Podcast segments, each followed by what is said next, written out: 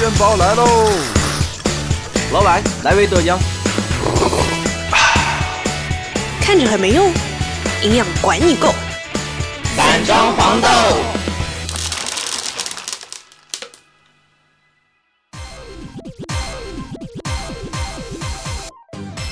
大家好，我是今天的代班主持师哥。本期节目我们将会讨论一下关于 Z 世代的消费观，看看他们对于理财有什么见解，面对现在多样的消费陷阱又是如何应对的。啊、那么下面请大家做个简单的自我介绍吧。大家好，我是学了中文的野鸡艺术家苗苗。好的 嗯，好，大家好，我是飞哥，我又来啦！我是 Z 时代的领头羊。好的，大家好，我是文倩，我是最理性的佛系人。嗯、那我我想先了解一下，就是你你们平时都喜欢消费吗？喜欢买东西吗？然后都会买一些什么样的东西啊？就是这个问题 就是在在哪方面的消费会比较多一点？嗯，我是平时会在就自己比较喜欢的领域方面就特别舍得花钱，嗯就是比如说就报班学一些画画什么之类的，然后还有就是就报名拍照啊什么的，就拍写真啊这种。哦，然后还有就是投资理财这方面，这都是大开销，小开销比较少，就除了吃饭以外比较少一点。我跟苗苗老师正好相反，嗯，我没有大开销，只有小开销。就淘宝十几块钱就是我的幸福天地，我感觉。而且感觉那时候那种东西买起来就一点都不觉得亏得慌，其实也没有买什么特特定的品类上的东西，就是、嗯就是只是在啊，这里我真的很想吐槽一下那种八八农场，就为了做任务非要去浏览十五秒的那些页面啊，那简直就是要要我狗命！那刷十五秒，谁还在乎那十五秒？十五秒点进去以后，可能就在里面刷了三十分钟，然后快乐的下单了一个不知道是什么东西，完了，然后然后尤尤其这种做任务，你还是先从支付宝里面，然后又又跳到淘宝里面，就是嗯玩一次十五秒，你可能就买一个什么东西。嗯。嗯，然后我还特别喜欢薅羊毛，就比如说那个农场里面还有那个收集阳光买水果的问题，嗯然后然后一看那水果，其实就是如果用阳光去兑换的话，可能就啊多少多少斤，即使才十几块钱或者是九块九，就就那种包邮给你送到家，但其实质量不是特别好，但是我就对吧？啊这么划算，我有这么多阳光干嘛不用呢？然后我就快乐下单了，没有办法，但是你买了一次之后不好，那你还会再买吗？换个样子继续买呀。这个不好不代表所有的都不好。我上次最离谱的，上次好不容易种出了一个芒果，结果里面说多少多少斤，我以为就是那种小小的那种台芒还是啥，就黄黄的，那么那么大概可能巴掌大一点点，结果寄来了一个头一样大的青芒，我服了，这是啥呀？文件吗？哦，就是我买东西的话就会比较的理性，嗯就是理智，然后我就只买真正需要的东西，可买可可不买的东西呢，我就会选择不买。就是我我的这个标准在这儿，就是我怎么判断一个东西我要不要买它呢？就是如果不买它行不行？如果行的话就不买，然后不行的话再买。那你平时会看直播吗？不看，不看，你就从来没看过吗？我看过，就是比如说刷抖音的时候，然后它会给你突然跳出来一个页面嘛，对对对，然后我就会点进去，点进去看了之后，我大概点了几，就那个飞跃的那个鞋，还有回力的什么东西的，当时就是因为它那个折扣还挺大的，嗯，是啊，，就是还挺便宜的。但是呢，我我一看，我也不是很喜欢，然后我也不是很需要，然后我就给关了。哎，你真的好理智啊！我一看到便宜，我我可能会想想，然后给他硬塞一个理由，嗯，可以买。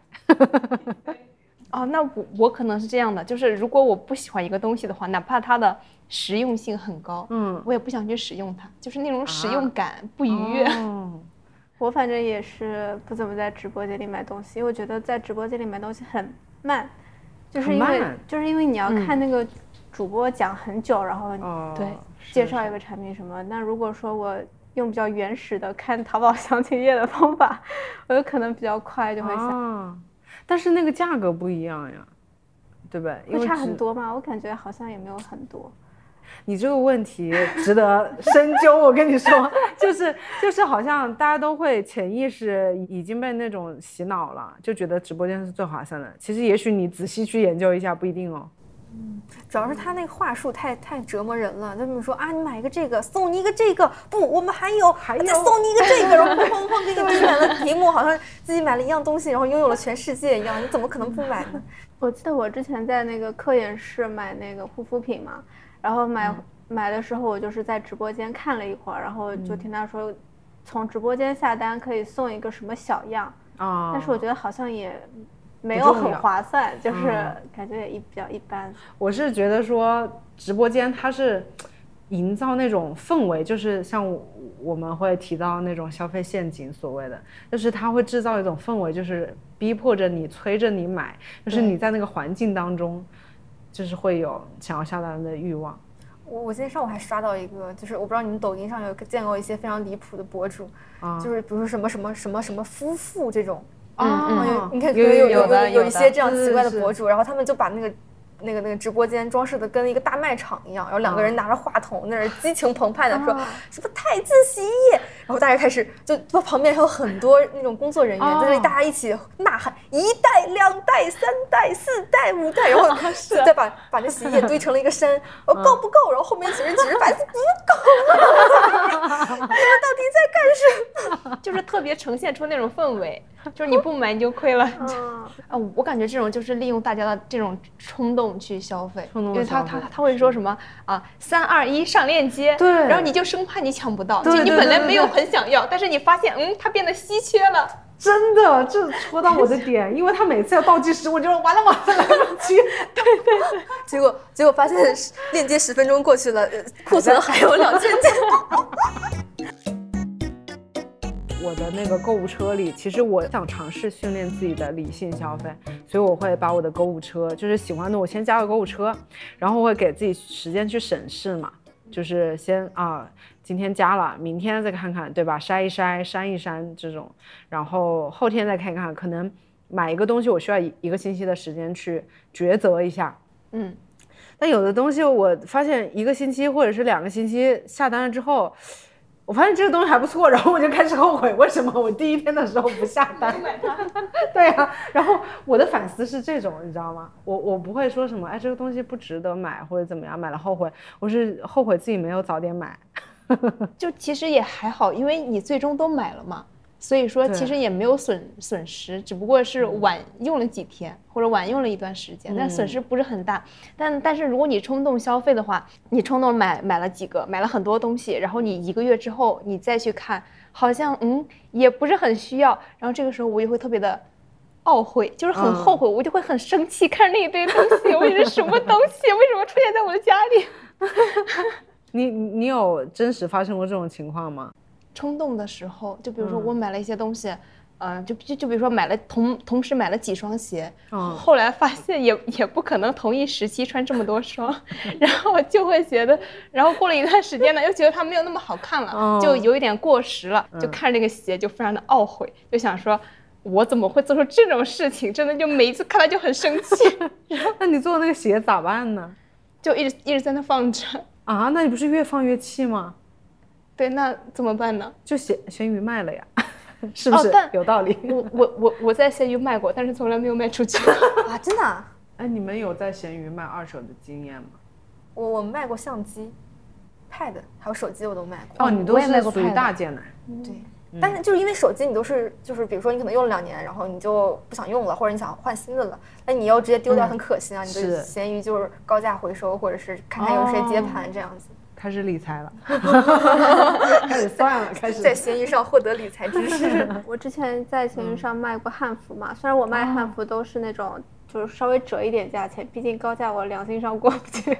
但是真的有人会在闲鱼上面就是高价挂汉服，因为有的汉服它是绝版的，哦。然后再加上就是有的人他心急，他等不了工期，哦。所以他就会在闲鱼上高价收衣服，就哦。也有很多人一次赚了一大笔，是的，是的。就很有这种情况。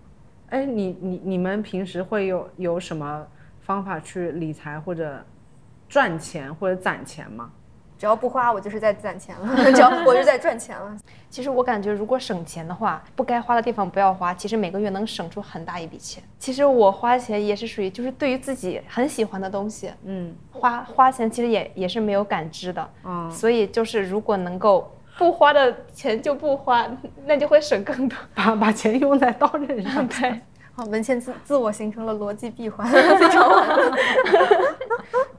我之前就是在在当当时是考英语，就是 PTE，就是一种比较小众的英语的英语水平测试吧，应该叫跟雅思有点类似，但是比较小众，所以学的人很少。然后很多人可能因为雅思的什么口语或者写作就是很困难，或者过不去那个六点五的那个坎，懂的人都知道。然后他们可能会求助于这种方式，但是他们可能又不想花钱去机构辅导，然后就就会嗯自己在那儿琢磨，但是琢磨不好。然后当时我考过以后，就在微博上写了一篇科普帖，嗯然后就还挺多人找过来，然后问咨询我一些事情，然后我就手 恬不知耻的当了一个 老师，就给他们就是做一些一对一的辅导，然后就赚了一小笔，有点爽。嗯，嗯，但但也仅限于那个时候，因为从英国回来以后，我的英语水平直线下滑。刚才聊到的这些，嗯，不管是开源还是节流的这些理念，你们都是就这种消费观是怎么形成的呢？从什么时候开始你们会意识到，就是只买自己需要的东西，其他我就尽量节省？就是这种观念是你们感觉是什么时候形成的？我感觉一方面就是从小家里的一种教育的观念吧，就是说要把钱花在刀刃上嗯。的这种感觉，就是花在你最值得买的东西上面。嗯。然后另一方面呢，可能跟我的性格比较相关，嗯。因为我是一个比较喜欢整洁的人，所以就经常断舍离，然嗯后就非常的不太喜欢囤货，然后看到很多东西囤在家里，我就很焦虑，我想说这么多东西什么时候才能用完？就是哪、哪怕是那个卫生纸，就我、嗯。我买的时候都是一一大袋一大袋的买，就不会说一下子买很多袋，就用完了再买，这样就不会囤很多。哎，但是我觉得真的每个人好不一样啊，因为因为我就是那种会提前焦虑的人吧，就是对于囤货这种东西。但是我跟你正好相反，我看到那个东西只剩一两个了，我就 感觉很焦虑，很焦虑，我这么快没了没了，赶紧囤起来。然后我就属于那种看到柜子装的满满的，哎，好多，我就嗯，很有安。全感，对，我就安心了。嗯，跟你刚好就是刚好。相反。嗯因因我爸妈比我还离谱，所以我就北方人民就有一种奇怪的这种消费的这这种习惯，但他们其实也不是总是花钱比较大手大脚，就是只有在逢年过节的时候，好像可能就是为了撑撑场子，或者是给自己添面儿一样那种感觉，然后就会买一些很昂贵的东西，单价很昂贵，但是平时又比较，平时他们可能就没有这个需求，所以他们也不买。然后他们只有到逢年过节啊，觉得啊自己非常要那干嘛干嘛干嘛干嘛，就是我觉得他们生活中除了这个正常的日常生活需求，就没有精神 这个消费需求，所以就就还好，平常就还好。嗯但是一到这种过年的时候就比较夸张，嗯。所以所以我就我我爸妈从来没有跟我 说过什么要花钱要花到刀刃上，我就没有听过这种话。你你你爸妈花钱刀刃上就是过年，过年就是那个刀刃。我爸妈跟文倩爸妈差不多，都是那种就花在刀刃上。对，很节约的那一种。其实我小的时候有一次嘛，就是春游的时候，爸妈就给了我一点零花钱，就以防不时之需嘛。然后嗯我当天去春游，春游的时候我就想着回来给我爸妈带点纪念品啥的，啊然后我就买了一点那种看似不实用的小玩意儿。回来的时候我就在校门口，然后我妈就劈头盖脸把我骂一顿。就是啊说你这玩意儿买回来有啥用？你又乱花钱，这钱不是给你这么用的。嗯，对，然后就就从那以后，我可能就就知道这个钱得就是花在实用的事情上面，就这种可能不实用的东西买回来也会被我爸妈骂，所以我就一直都不太买。可是真的少少了一点浪漫呢。对，所以我现在就是有了自己的经济来源的话，就会好一点。想买的东西自己就可以买，就不用依赖于家里的经济条件嘛。那会不会你你现在用自己钱给爸妈买东西，他们会说吗？会，就我之前在日本交换的时候，然后我嗯就给我爸买那个精工的手表，啊然后因为我爸其实还蛮喜欢手表这方面的东西，但是他只是淘宝上面抠抠搜搜的 买买两个，然后当时当年我就在日本的时候，我就想要给他买个精工的买了一个四千块的，好像，然后我就带回家。然后当时虽然我爸我觉得他心里很开心，但他还是骂了我，就是你这钱花的什么玩意儿。我大学其实也算自己挣钱吧，就因为哦做家教，哇哦，对，所以还收入还行。然后，嗯但你要说钱花哪儿了，我觉得也就是吃吃喝喝，然后可能买买自己喜欢的这种衣服啊，嗯然后尤其是我买汉服花花的开销会比较多，嗯因为他不仅要买买衣服，还要买头饰、买发包，还要买配饰，然后买了一大堆回来。哎，但是我觉得苗苗大多数的消费都花在那些提升自我的这些方面，对吧？就比如说你刚才去那个拍照啊，学画画啊，拍照算是提升自我吗？不就是臭美吗？呃，臭美吧，算臭美的一种。但是画画是有吧，对不对？对，就是我在这方面还挺冲动的。就是你可能在朋友圈看到一个广告，就它吸引你九块九，就是 教你学什么什么，嗯然后我就吸引点进去，点进去以后呢，它就会让你呃参加一个公开课，嗯然后在那个公开课上，我就会被说动，嗯，就是被说动买他那个课程，所以我就七千块钱，但是是分期付。但虽然也是一笔挺大的开销了，当时也是被我爸 很大。说了一顿，然后我嗯说，反正分期付的，我每个月拿到的钱比这个要，就是能够支撑得起这部分啊，是的，花销，所以我就还是坚持着买了。但是我现在觉得，我还是不够不够在学习上有这种恒心，没有半途而废，我就觉得我一半的钱都是白花的。对，哎，那你们是什么时候开始，就是慢慢意识到我自己要有那个管理钱，甚至是怎么用钱再继续赚钱的这么一个思维方式？呃，攒钱去做一件大事的时候，你就会有意识的去节省开支。我是当时就是因为要出国，要就写一些文书之类的东西，然后然后我就想邀请一个很很很比较厉害的老师帮我写一下，就是润色那种。然后我爸妈就觉得没有必要，他觉得你自己能搞定这个事情，你本来你出国又不是自己的事情吗？你自己搞就好了，他就不愿意给我出这个钱，然后我就很尴尬，然 后我就自己花了钱把我的相机变卖了。就是我觉得有一点积蓄会有一点安全感。啊，就比如说我有两万块钱，嗯然后我就不会花一万块钱去买东西，我可能只会花五千这样子，然后存一万五在身边。哦，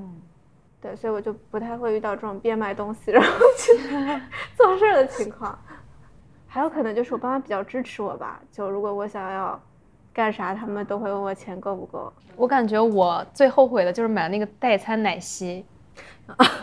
对，因为我我之前看的时候，我是对它完全没有感觉的，而而且我真的完全不相信，我就觉得这个东西是智商税。然后为什么会发生转变呢？是因为我在某个知识付费平台，然后看了一一门课程，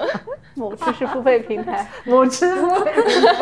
到底在说谁呢？那个课程的主讲人呢，他是一个呃心血管疾病的一个医生，所以呢，他就是对健康啊这方面很有研究。嗯，然后他他就提到了说如何去健康的生活，然后如何呃减脂、减肥之类的也有提到。啊然后它里面呢就有有一个章节就讲到了说，其实呢这个代餐是可以帮助你去减少你的食量。嗯对，就是在这个基础上，你减少食量，然后去增加运动，或者说运动维持不变，它会形成一个什么能量差？这样的话呢，你就会变瘦。它它的意思大概就是说这个代餐是有用的。然后我当时呢就也没有过多的，就也没有想太多，我就觉得说这个专家很权威，那 那他讲的东西一定是对的，就是盲、嗯。盲目相信了权威，然后就导导致我对于这个奶昔，对于这个代餐的态度就是一百八十度大转弯。然后我真的就当当时也没有去看很多的广告啊，也没有去看下面的评论，大家的反馈好不好怎么样都没有看，就直接下单，天呐，不像你啊，因为就是非常相信那个专家嘛。嗯，对光环效应，你看，对，然后买了之后呢，就发现其实这个并没有什么用，所以就不建议大家去买。如果想就是有打算买这个的，就大家就不要买了，因为根本就吃不饱，它起不到这个代餐的作用。不瞒你说，前两天刚在我司商场平台上下单了下单了。但 是，哎，我我想问，嗯，但是那个老师有特指你买的这个品牌的代餐是 OK 的吗？他没有说品牌，它哦就是指代餐这一类产品。因为代餐里面它会添加很多物质嘛，什么氨基酸啦，就是各种你所需要的，从各种食物当中去摄取的一些营养物质，它里面都涉及到了。所以呢，他说你喝我这一小瓶，哎。你你你就可以饱腹，然后营养又很充足，又都涉及到了什么维生素啊之类的，都兼顾到了。所以说呢，你就不用吃饭了，你就喝我这一小瓶就行。但是我实践下来的感觉呢，就是根本就吃不饱，就是就是你你你，我当时是呃喝了这一小瓶之后，我本来以为自己不用吃晚饭了，然后结果没没过多久我又饿了，饿了之后呢，我就没有办法，就是其实我忍了很长一段时间，就忍了几个小时，然后还是觉得很饿，我就最后还是吃了晚饭。然后呢，我我就反思了一下，其实我晚饭那个量是没有差别的，所以说就没有喝代餐之前呢，我我的晚饭是这么多，然后喝了代餐之后呢，我相当于是原有晚饭的量，再加上代餐的量，就相当于我吃的更多了。多此一举。对 对，就离谱。就并没有替代的什么效果啊或者作用。嗯，刚才说了那么多，包括怎么赚钱，然后怎么省，避免一些消费陷阱。那你们有去做一些关于真实的理财，比如说像基金啊，甚至股票啊，就这种投资类的这种理财有吗？相视一笑，我不配。无才可理。对，无才可理。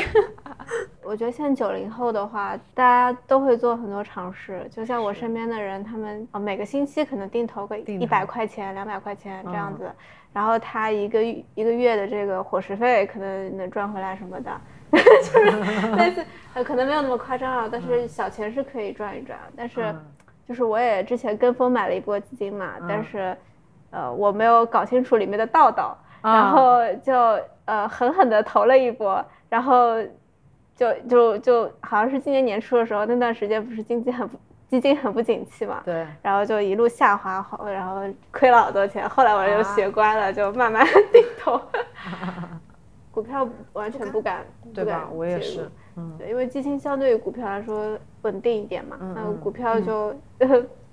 不行，真的不行，可是的能亏得一塌糊涂。我我是到今年才知道，原来基金是很多个股票放在一起作为基金。我之前都不知道买了些啥，买了个寂寞，感觉。嗯，哦，你是先买了，对但是一直都不知道都不知道是是啥，我觉得啊，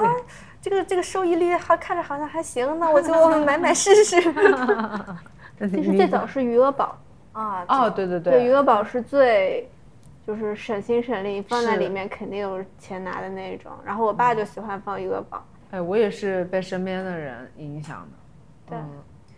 但是我觉得我们这一期不不不具备任何参考价值，因为是三个傻瓜在投基金，就是连那些门道是啥都 对，真的什么也懂，搞不清楚，就没有任何参考价值。什么也不懂。也是跟风嘛，嗯就是跟风弄一下。你们买东西或者是理财的这个过程当中，有遇过哪些被骗的这种经历没有？因为你知道最近我会经常收到那些短信提醒，谨防网络诈骗什么的。你们会上当吗？或者是你们周围身边有人上当吗？我之前就有收到过一些诈骗电话，嗯，然后那个电话呢，其实就你看到它的一刹那，你就知道它是一个诈骗的，因为它上面 显示的是什么马来西亚打来的。然后呢，你接了之后，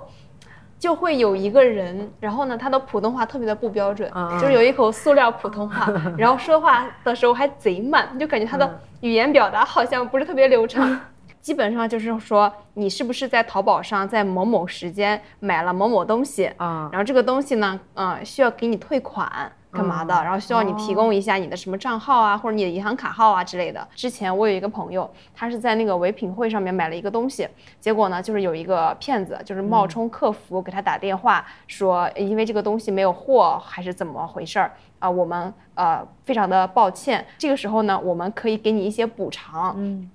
大概是有几百块钱的补偿，好像是。然后呢，就是说需要你啊、注册一个什么新的卡号，啊，然后需要你把这个卡号，把你的银行卡号告诉我，然后你按照我给你说的步骤去操作什么什么的。然后他当时就被骗了几千块钱。啊，我之前我自己经历过一次，但是我没有就是没有被骗成功。就是那个人很离谱，也是给我打个电话，某某平台，但我已经不用那个软件了。然后他当时跟我打电话说什么，你之前在我们平台上说用了一个什么像信用卡这么一个功能，就说，嗯、他说的理由好复杂，意思就是说现在要帮你把。好像是为你好，帮你把这个功能关掉，然后还说，因为当时你开的功能是用学生的身份去开的，现在啊你已经毕业很久了，就给你关掉什么的。我说那关就关呗。后来他就说，哎，不是的，就是就是关了需要你操作一下，我们帮你关一下。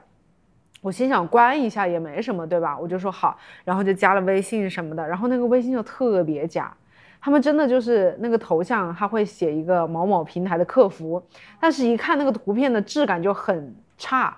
然后再加上他的一些话术和表达也不是很专业嘛，然后我就当时其实有点怀疑了，但是我在我就有点好奇，我想他到底在搞什么鬼，我就还是按照他说的做了，就是开始说很简单，就是哎你先。把那个东西下载回来，然后登录你的账号，对吧？你看一下你那个这些信用卡的这个功能有没有开通。我说我这个功能根本就没有被开通啊。结果他就开始说，他说哦，那你需要先开通，我们再给你取消。他说因为你什么什么，反正就说了一大堆理由，就是把你绕晕，你知道吗？当时我差点有一秒，因为他们就是趁着你在工作上班的时间就搞这些事情，对吧？就是你很想快速去解决嘛。所以我当时其实有点烦了，我就想说，哎，搞一下就也行吧，这这那就这样这样咯。但是后来我突然意识到，这个东西我没开，为什么他让我开了之后，然后再关，这个就很可疑。我当时就问他，我说为什么？然后他解释半天解释不出来。后来我就说我已经报警了，然后他还在那边解释，你知道吗？就硬撑硬撑。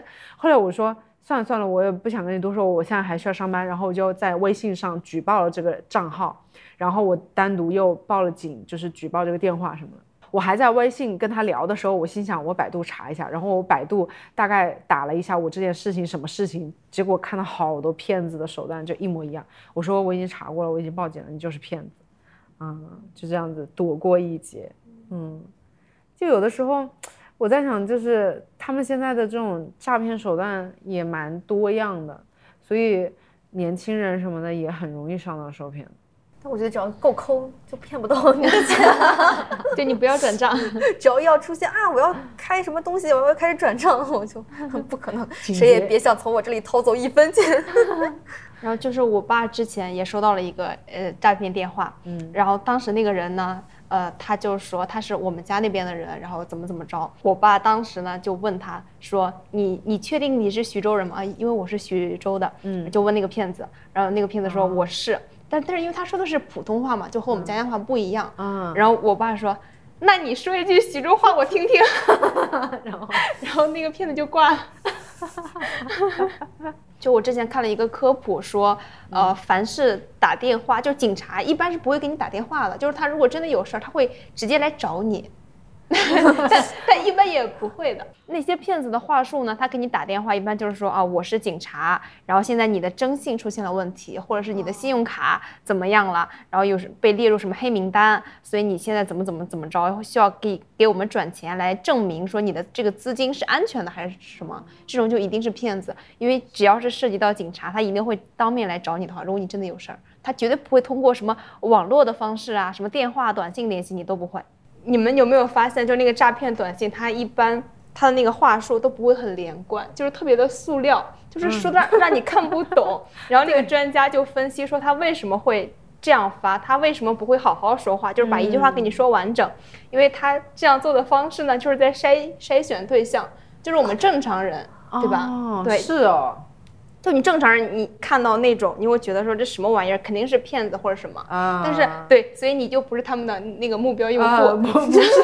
他们的受众，对你不是他们的受众，然后他们就想选择什么样的人呢？就是那种语言理解能力不是很好的，啊对他们一看那那种东西，然后就很恐惧，就想说，哎，是不是真的有这个问题？然后我又看不懂，所以如果给他们打电话，哦你说啥他就会信啥。咱们这期节目是防诈骗，从从理财、消费谈到了诈骗，反诈骗也是理财的一部分。这个很重要。其实我聊下来就是一个核心，就是要学会抠。嗯，不管你是开源还是节流，还是防诈骗，请大家谨记一个字：抠。那今天我们聊的也挺多的了，聊了一些大家在哪些方面花费的最多，听众们也可以在我们这期节目里面找到一些共鸣吧。每个人的消费的方向啊和喜好都不太一样，然后消费的习惯也受自己的家人啊或者是身边的朋友各方面的影响，但是。无论怎么来说的话，消费的理念、消费的观念都是比较个人的事情。但是我们也是鼓励不要这冲动消费，还是相对理智一点，买自己的必需品就好。还有要记得一个核心，就是要抠。好，那我们这期节目就这样了，谢谢大家。